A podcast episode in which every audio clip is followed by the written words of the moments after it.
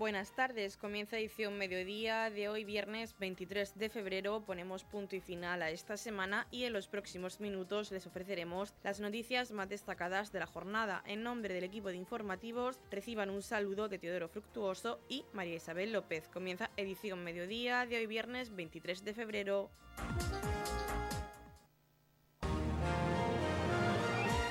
Edición mediodía. Servicios informativos.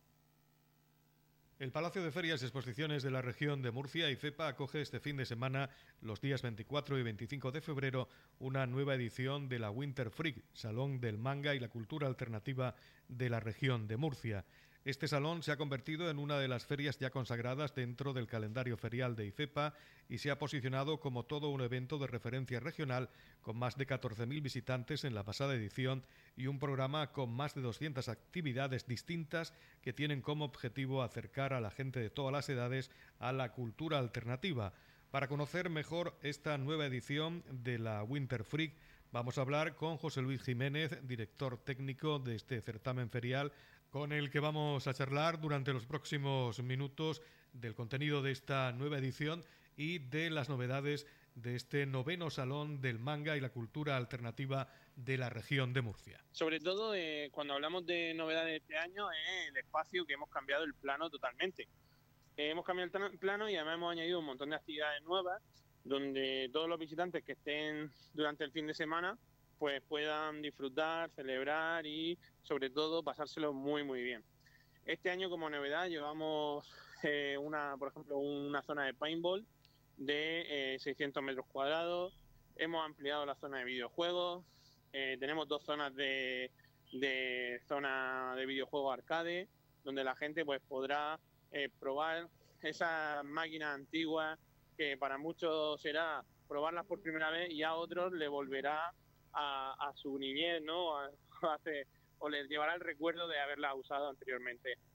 Y bueno, eh, como siempre, nuestro fuerte son los invitados y este año pues traemos invitados, eh, la verdad que muy, muy potentes porque traemos a Calatra, que es uno de los youtubers eh, más importantes de España a nivel de manga.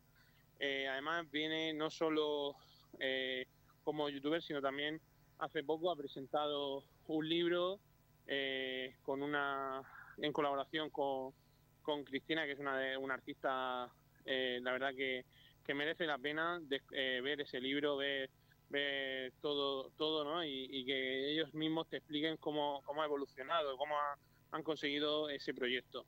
la zona de, de, artistas cada año va creciendo, más artistas quieren participar y, poco a poco pues vamos ampliando esa zona también. También tenemos este año eh, una zona de la feria exclusiva para eh, deportes, digamos, friki, porque vamos a tener lucha con espadas láser, vamos a tener una zona de, de, grima, una zona de grima, una zona de rol, una zona de Jagger, bueno, un montón de actividades para que todos los amantes de este mundo puedan disfrutar. La formación y la promoción de salidas profesionales relacionadas con el sector también es uno de los pilares fundamentales de este evento. Sí, este año eh, hemos conseguido además que vengan eh, más facultades, bueno, más centros educativos. Este año eh, tenemos la Facultad de Turismo como novedad, además de la UCA que ha venido en otras ediciones o, la ICEN, la, la escuela ha venido para, para mostrar todo ese todo bueno pues todas las salidas profesionales que tiene este mundo y que poco a poco pues cada vez son más una feria que se ha consolidado ya en el calendario ferial del Palacio de Ferias y Exposiciones de la región de Murcia y FEPA y que viene con un eh, número de visitantes muy elevado. El pasado año conseguisteis que cerca de 14.000 personas visitaran la Winter Freak. Este año supongo que tenéis las mismas expectativas o incluso pensáis en superarlas. El año pasado la verdad estamos muy contentos con el número de visitantes y eh, como bien dice esperamos que eh, con la ampliación, con las nuevas incorporaciones, eh, todo eso pues consigamos atraer a más gente y sobre todo consolidar a la gente que año tras año durante estas nueve ediciones nos han apoyado en estar con nosotros y que se vayan sumando nuevos, porque nosotros, aunque esta es la nueva edición y todavía estamos, todavía no, hemos inaugurado, pero ya estamos pensando en la décima, que para nosotros pues, va a ser un punto importante en nuestra trayectoria. Este salón, el Winter Free, se ha convertido ya en una referencia del sector eh, en la región de Murcia y también a nivel nacional. Sí, la verdad es que eh, tenemos, por ejemplo, uno de los concursos, el único concurso eh, internacional de la zona del Levante de cosplay, donde nuestros ganadores se van a representar a España, a Corea. Y eso pues nos marca, nos hace formar parte del ranking, digamos, de, eventos de este tipo eh, a nivel nacional. Esta es una feria que pensamos que va dirigida eh, fundamentalmente a gente joven, pero una vez que la visitamos vemos que no es así, que hay gente de todas las edades pues participando en este salón del Winter. Sí, la verdad es que es una feria en la que es para, para todas las edades. Siempre nosotros decimos de 0 a, a 99 años, pero realmente eh, es porque eh, estoy seguro que cualquier persona que pase por la feria va a, sentirse identificado con algo de, de, la feria, con cualquier tipo de contenido, ya sea en la zona de juegos de mesa, en la zona de artistas, en la zona de videojuegos, en la zona más deportiva, en la formación, en la zona de formación. Además tenemos eh, el stand de la Dirección General de Juventud, donde toda la gente joven podrá informarse de toda, eh, de toda la, toda la actualidad, de todas las salidas, de todas las becas, eh, programas, etcétera, etcétera, de juventud. También el ICA tiene este año un stand donde, bueno, un escenario, digamos, donde va a haber presentaciones de libros, ilustradores, etcétera. Y ya la, pues, como he dicho, el paintball, eh, la zona y en el escenario que tenemos los concursos de cosplay, el Capbob, vamos, hay tantas actividades que estoy seguro que alguien, que todo el mundo que pase por ahí se siente identificado con algo. El horario es ininterrumpido el sábado de 10 a 9 de la noche y el domingo de 10 a 8 de la tarde. Este año, bueno, pues eh, cada año vamos a intentar que, que podamos, como queremos meter más actividades, el horario, pues de momento se va a quedar así, pero estamos pensando ya en ampliar porque, claro, tantas actividades, es, muy difícil eh, hacerla en, tan poco tiempo. La forma convencional de conseguir una entrada para el Winter Freak es pues yendo a las taquillas de IFEPA, pero también hay entradas anticipadas que se pueden conseguir como José Luis. Pues se pueden adquirir por nuestra página web ifepa.es y ahí puedes comprar pues los distintos tipos de entradas, entrada de sábado, entrada de domingo y entrada de dos días. Entonces, pues eh, a través de, como digo, desde casa podemos, desde el móvil, desde cualquier dispositivo, podemos comprar y adquirir esas entradas. José Luis Jiménez, director técnico de la Winter Freak, un placer hablar contigo, un saludo. Muchas gracias. Noticias, edición mediodía. Un centenar de agricultores convocados por el movimiento del sector primario 6F se concentraba en la tarde del jueves 22 de febrero frente a las puertas de la Confederación Hidrográfica del Segura en Murcia para leer allí el manifiesto con sus reclamaciones que ya han planteado en anteriores movilizaciones. Solicitan además que el organismo de Cuenca les aclare durante cuántos años tendrán que seguir cumpliendo las medidas cautelares que exigen a las explotaciones agrícolas de la cuenca del Mar Menor. Vestidos con chalecos amarillos, pitos y claxones protestaban contra la exigencia de que acrediten que no contaminan con nitratos los acuíferos del Mar Menor. Javier Soto, portavoz de los concentrados, manifestaba que su objetivo era poder trasladar directamente a los responsables de la Confederación aquellas reivindicaciones que están dentro de sus competencias, un objetivo que no pudieron lograr porque en la tarde de ayer en el edificio de la Confederación Hidrográfica solo estaba el personal de seguridad y el de limpieza. Lo que quieren es que la Confederación les aclare si está exigiendo las mismas condiciones para el uso de fosas sépticas a las explotaciones ganaderas y a las viviendas, si los técnicos han terminado de definir los límites de los acuíferos subterráneos del campo de Cartagena y, sobre todo, qué va a pasar con la aplicación de las medidas cautelares derivadas de la Ley de Protección del Mar Menor y cómo piensan simplificar algunos trámites que ahora se exigen por duplicado a los agricultores. Los regantes de la comarca del campo de Cartagena y Mar Menor tienen hasta este mes, tras ser prorrogado plazo para certificar de nuevo, pues lo han de hacer periódicamente que cumplieron con las medidas cautelares para la protección del agua subterránea entre octubre de 2022 y septiembre de 2023, año hidrológico. Estamos aquí en la puerta de la Confederación Hidrográfica del Segura el movimiento del sector primario 6F de la región de Murcia y la Vega Baja para seguir con nuestras protestas y tenemos una serie de reivindicaciones que estamos trasladando. Eh, tenemos una imposición de normativas, reglamentos, procedimientos y legislaciones que están imposibilitando la viabilidad y sostenibilidad de nuestras explotaciones y por tanto la posibilidad de obtener unos productos sanos de calidad que sean asequibles para la mayoría de la ciudadanía. Se está fomentando la competencia de de los mercados, en los mercados europeos al haber productos que dependiendo de su procedencia tienen exigencias ambientales, laborales y de producción distintas. Por lo que solicitamos que nos, atiendan, que nos atiendan, que se amplíe la representatividad del sector, que se produzcan nuevas elecciones de los representantes del sector, tal y como establece la Ley 12-2014, para la determinación de representatividad de las organizaciones profesionales agrarias, que se revisen todas las últimas reglamentaciones, que se establezca un periodo de transición para poder proceder a su revisión, que durante ese periodo se pongan a disposición todos los estudios técnicos que la avalaron, que cualquier medida que se active cuente con un fondo económico de garantía de viabilidad e incluso se habiliten para las normativas existentes que están produciendo situaciones de inviabilidad en la economía del sector. Que se dejen de imponer actuaciones sin rigor y estudios técnicos y de viabilidad. Que se pongan a disposición todos los recursos hídricos, sobre todo aquí en nuestra región, desaladoras que hay incluso paradas. Y que se exijan que todos los productos tengan las mismas condiciones de producción, sobre todo para productos que requieren las mismas condiciones climatológicas en su cultivo. Eh, además hemos estado trasladando otra serie de, manifiestos y propuestas para más generales para las distintas normativas a todos los partidos políticos que nos están atendiendo con el fin de que las trasladen tanto a Madrid como a Bruselas porque necesitamos que esto cambie porque si no el ciudadano a pie cada vez los alimentos le van a estar costando más y nuestras explotaciones cerrándose.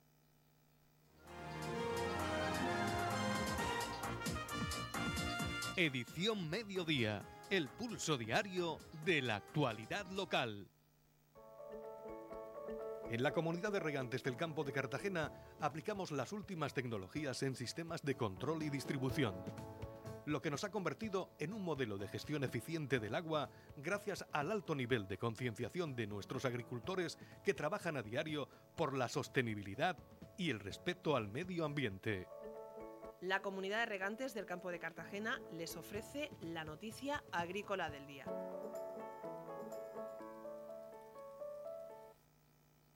Reducción del uso de plaguicidas en agricultura para una transición verde. El objetivo del proyecto europeo Sprint es reducir los posibles efectos negativos del uso de fitosanitarios en el medio ambiente y salud humana. Más investigación aplicada, un marco regulatorio único y el apoyo económico son tres de los ejes imprescindibles para la reducción del uso de plaguicidas en agricultura para una transición verde. Son algunas de las conclusiones a las que han llegado los más de 30 investigadores, técnicos de empresas de fitosanitarios y control biológico, organizaciones agrarias y profesionales durante el taller de proyecto europeo Sprint Transición Sostenible en la Protección de la Planta, un enfoque de salud celebrado en la Escuela de Ingeniería Agronómica de la UPCD. Durante el encuentro, los expertos plantearon alternativas necesarias para eliminar las barreras que bloquean la reducción de plaguicidas. Coincidieron en el que el cambio deberá ser paulatino y guiado por la demanda, con el acuerdo de todas las partes implicadas, la especificidad de cada caso y cada cultivo y con el apoyo de todos los agentes implicados, jugando las administraciones administraciones públicas un papel clave, explica los investigadores responsables Josefina Gonteras y Francisco Alcón. Además, resaltan que los costes del proceso no pueden recaer solo sobre el agricultor. Los investigadores presentaron en el taller los hallazgos del proyecto y el control biológico del pimiento como caso de éxito en la reducción del uso de plaguicidas. A partir de este caso, los participantes debatieron sobre las alternativas necesarias para eliminar las barreras que bloquean la reducción de plaguicidas en los cultivos de la región de Murcia y aportaron posibles soluciones para lograr los objetivos de la Unión Europea en el ámbito del Pacto Verde Europeo. En el proyecto Sprint participan un consorcio de institutos de investigación y universidades de 11 países europeos junto con personas en Argentina y la Organización de las Naciones Unidas para la Agricultura y la Alimentación FAO. Los investigadores están desarrollando una serie de herramientas de evaluación de riesgos para la salud mundial con el objetivo de evaluar el impacto de los plaguicidas en la salud humana y los efectos adversos en las plantas, los animales y los ecosistemas. Además, esta investigación intenta identificar las vías y barreras que existen para la transición y dejar de usar plaguicidas a la vez que desarrollar políticas y recomendaciones que apoyen este cambio acorde con la Agenda 2030.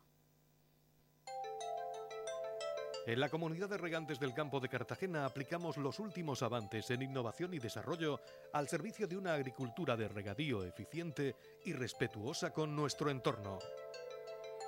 Por la sostenibilidad y el respeto al medio ambiente, Comunidad de Regantes del Campo de Cartagena. Edición Mediodía. Servicios informativos.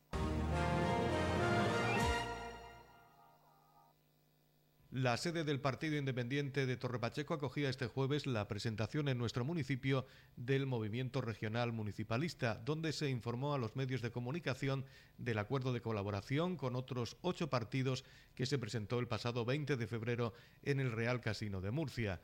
Domingo del Rey, concejal del Partido Independiente de Torre Pacheco, daba la bienvenida a todos los asistentes y agradecía la presencia de Antonio García, portavoz del Movimiento Regional Municipalista, que estuvo acompañado por miembros de Pleamar San Javier y la agrupación independiente de San Pedro del Pinatar. Estamos muy agradecidos de, que estéis aquí, la gente que hoy viene y la prensa que está aquí con nosotros y también darle las gracias al portavoz de este movimiento que se está creando, el Movimiento Regional Municipalista, Antonio García a los compañeros de, San Pedro y de San Javier, a Sandra, que es concejal por Pleamar en San Javier, y a Borja, que lo hace por los independientes en San Pedro. Y bueno, un poco comentaros este movimiento, el fin que, tiene. ¿no? Eh, tenemos varios objetivos, todos muy buenos, pero principalmente eh, buscamos ayudar a nuestros vecinos. Creemos que la mejor forma de ayudar a nuestros vecinos es que la financiación sea más justa, es una de nuestras reivindicaciones el dinero tiene que llegar de una forma justa y se tiene que hacer con un determinado criterio que todos podamos conocer. Tenemos que también evitar que, como está pasando todos los años por parte de la región de Murcia, cada vez estamos más endeudados. No solamente debemos más dinero, sino que el dinero no se reparte de forma justa. Y este movimiento pretende eso principalmente y también ayudar a esos pueblos que no tienen agrupaciones independientes a que puedan tenerlo porque se está demostrando que en aquellos pueblos donde hay un partido independiente se trabaja, se consiguen objetivos y retos y por suerte cuando un partido independiente ha gobernado normalmente ha funcionado mejor y como ha sido el caso de Torre Pacheco pues se ha podido eh, trabajar con menos deuda e intentar que el dinero de, de nuestros vecinos pues, pues se invierta de una forma razonable. Antonio García, portavoz del Movimiento Regional Municipalista, agradecía al Partido Independiente de Torre Pacheco que abriera las puertas de su sede para la presentación de este movimiento y explicaba que el MRM, el Movimiento Regional Municipalista, tiene como principal objetivo reconectar la política con la sociedad civil, promover una gestión pública eficiente y defender los valores del municipalismo. También entre sus metas está la simplificación administrativa en la región y fortalecer la relación entre la clase política y la sociedad civil, asegurando una gestión del gasto público eficiente y transparente. El movimiento regional municipalista que fue presentado el martes en, el Casino de Murcia no es más que un grupo de trabajo creado por los partidos municipalistas con representación en la comunidad autónoma de la región de Murcia nueve partidos políticos con representación en nueve distintos municipios, han decidido unir sus fuerzas en el sentido de cooperar y colaborar, porque entienden que de esa cooperación y esa colaboración no solo ellos son más fuertes, que obviamente lo son, sino que además van a poder servir mejor a, a quien se debe, a quien les manda, que son los ciudadanos, que son los ciudadanos de sus municipios. Porque esta es la grandeza del municipalismo como muy bien decía Domingo, ¿no? El municipalismo es una forma de entender la política en la que la marca que nos representa, el partido que nos representa, no puede anteponer nunca sus intereses a los intereses de los ciudadanos. Lo primero, lo fundamental, lo que debe estar en el frontispicio de la actuación del municipalismo es qué piensan los ciudadanos, qué quieren los ciudadanos, qué necesitan sus ciudadanos. Porque con frecuencia los, los ciudadanos hemos visto cómo la clase política actúa de forma y manera en la que parece que antepone los intereses de eh, su partido, de su marca, a los intereses de los ciudadanos. Solo así se puede entender el silencio en el Ayuntamiento de San Javier de los partidos con representación en el Pleno Municipal, excepto Pleamar, que nos acompaña en esta mesa, cuando aquel aeropuerto se decidió quitar desde el municipio de San Javier, con todo el impacto negativo que eso significaba sobre la economía de San Javier. Solo así se puede entender que la ausencia de municipalismo es lo que ha explicado que el ave que llega a nuestra región venga paseándose por toda Castilla-La Mancha antes de llegar, porque se antepuso el interés de los partidos que gobernaban en la comunidad autónoma y en Madrid a los propios intereses de los ciudadanos de esta región. Esto es lo que pretende el municipalismo. ¿Qué quieren nuestros ciudadanos? Estos son nuestros únicos jefes, estos son a los que nos debemos y estos son por los que trabajamos y por los que estamos en política. Esto nace con toda la ilusión del mundo, con nueve partidos y además con una vocación abierta, en el sentido de que otros partidos municipalistas de la región podrán incorporarse más adelante si así lo consideran oportuno. No somos un partido político, no somos una plataforma de partidos políticos, somos una asociación, un grupo de trabajo de partidos políticos que coincidiendo en su visión municipalista que antes explicaba de lo que es la política, nos hemos unido porque entendemos que de la cooperación y la colaboración no solo vamos a ser más fuertes, sino que lo más importante, vamos a poder servir mejor a los intereses de nuestros ciudadanos. Por su parte, Borja Pérez, concejal de la agrupación independiente de San Pedro del Pinatar, manifestaba que los partidos independientes que conforman este movimiento regional municipalista son formaciones políticas que representan los intereses de los vecinos y han considerado ponerse a trabajar para compartir inquietudes y mejorar la vida de los ciudadanos. Nos unen más cosas de las que nos puedan separar a los partidos independientes, aunque, eh, digamos, seamos partidos de diferentes zonas de la región. Aquí, por ejemplo, confluimos tres partidos que, eh, pues, eh, compartimos una cercanía y que incluso ya nos hemos puesto a trabajar en, políticas que podemos llevar en concreto en los tres municipios. Así bien, hemos considerado en esta unión, en este movimiento regional municipalista, municipalista ponernos a trabajar, eh, compartir inquietudes que, tenemos en todos los municipios y así eh, poder eh, mejorar la vida de nuestros ciudadanos, como bien ha dicho Antonio, nuestro portavoz. Sandra, concejal de Pleamar en el Ayuntamiento de San Javier, comentaba que creen en la sinergia y el trabajo colaborativo, que es una manera de ayudar y responder a las necesidades del día a día de los ciudadanos. Y bueno, pues desde Pleamar San Javier, eh, pues también creemos en esa sinergia de la que están hablando, en ese trabajo colaborativo que no es más que una manera de, ayudarnos y de responder a todas esas necesidades de nuestros ciudadanos en el día a día. Pues hay otras muchas cosas que podemos lograr unidos. Nosotros, por ejemplo, en el, programa electoral de Pleamar, proponíamos un cambio en el paradigma del, del, turismo en el Mar Menor, provocando y rompiendo un poco con esa estacionalidad y siempre sin provocar ningún perjuicio en esa gran joya nuestra que es el Mar Menor. Y esto sí o sí, pues hay que hacerlo a través de un trabajo colaborativo entre todos esos municipios que compartimos el Mar Menor, sin tener eh, ninguna ideología, ningún ideario y, bueno, y practicando esas políticas cercanas de las que estamos hablando en este movimiento, en definitiva, eh, pues creo que podamos hacer cosas muy buenas entre los ocho partidos y la plataforma dos, dos en más. Radio Torre Pacheco, servicios informativos. La Biblioteca Pública Municipal de Torrepacheco acogía en la tarde del jueves 22 de febrero la presentación de la novela Silencio, de la escritora Isabel Pérez, acompañada del alcalde de Torrepacheco, Pedro Ángel Roca, el concejal de Cultura, Javier Plaza, familiares, amigos y vecinos que quisieron acompañarla en esta tarde tan especial. La primera novela publicada de esta escritora pachequera, que está siendo todo un éxito, y en su presentación nos relató que en esta novela podrán disfrutar de un encuentro fortuito, una mujer desesperada y un misterioso hombre que no puede hablar. Aventuras, fantasía y romance se entremezclan en esta historia en la que todo puede llegar a pasar. Bueno, pues la novela es una fantasía medieval, que está todo envuelto en un halo de misterio, los personajes van a emprender una aventura y es todo muy, con muchísimo romance, eh, mucha épica hay muchos paisajes, es un, universo fantástico, todo el universo, el país en el que están todos inventados y bueno, la historia habla mucho sobre el sufrimiento, superar el sufrimiento que se puede extraer de eso. Es como una metáfora, pero también es una historia. Pero yo llevo ya un tiempecillo escribiendo novelas y había estado haciendo ciencia ficción.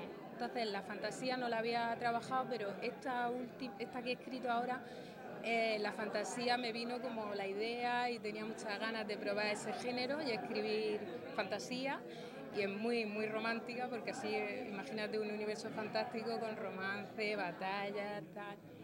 Pues me apetecía mucho, la verdad. Primer libro que publico y la primera lo primero todo.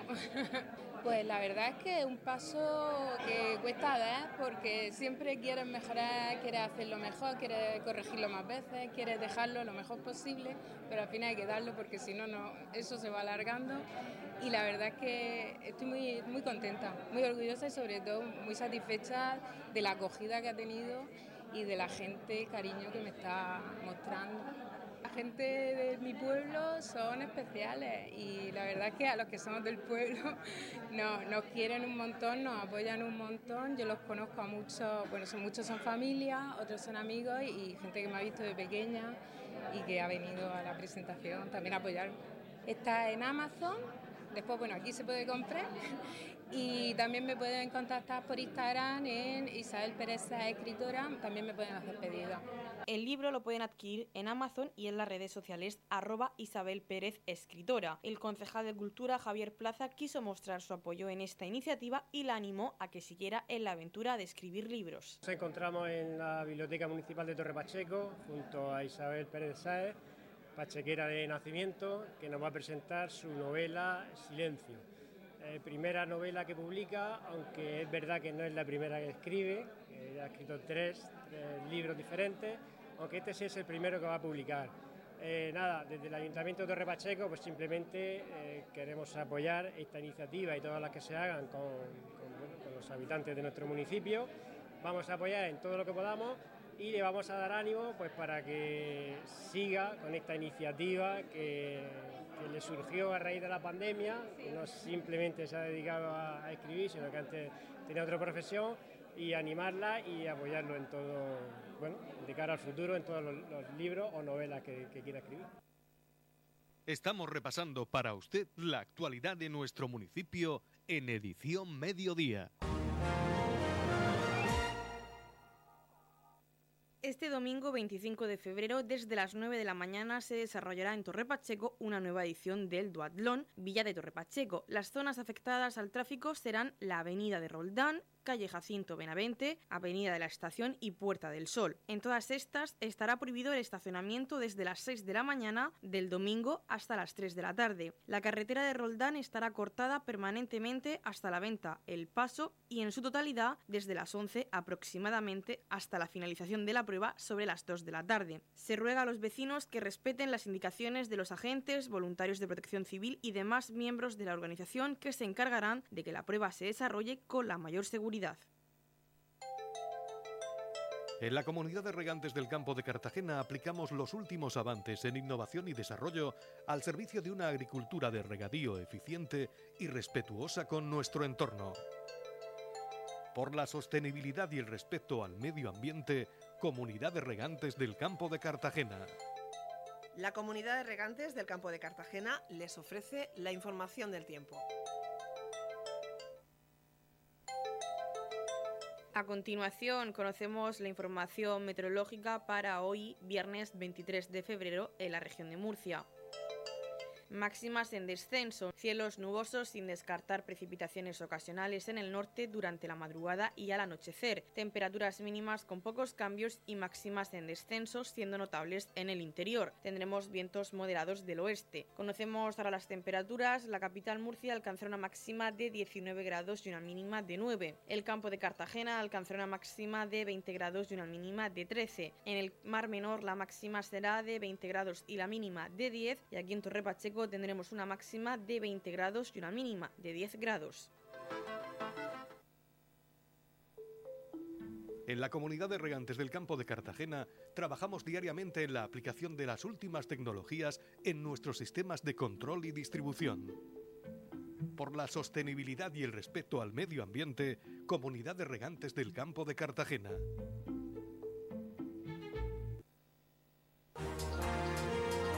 Hasta aquí lo más destacado de la información local. Volvemos con más noticias a partir de las 8 y media con edición de tarde. Y recuerden que edición mediodía lo pueden volver a escuchar en los podcasts de esta emisora que los pueden encontrar en el Facebook de Radio Torre Pacheco y también a través de nuestra web radiotorrepacheco.es donde encontrarán información actualizada. Les deseamos que pasen muy buena tarde de viernes.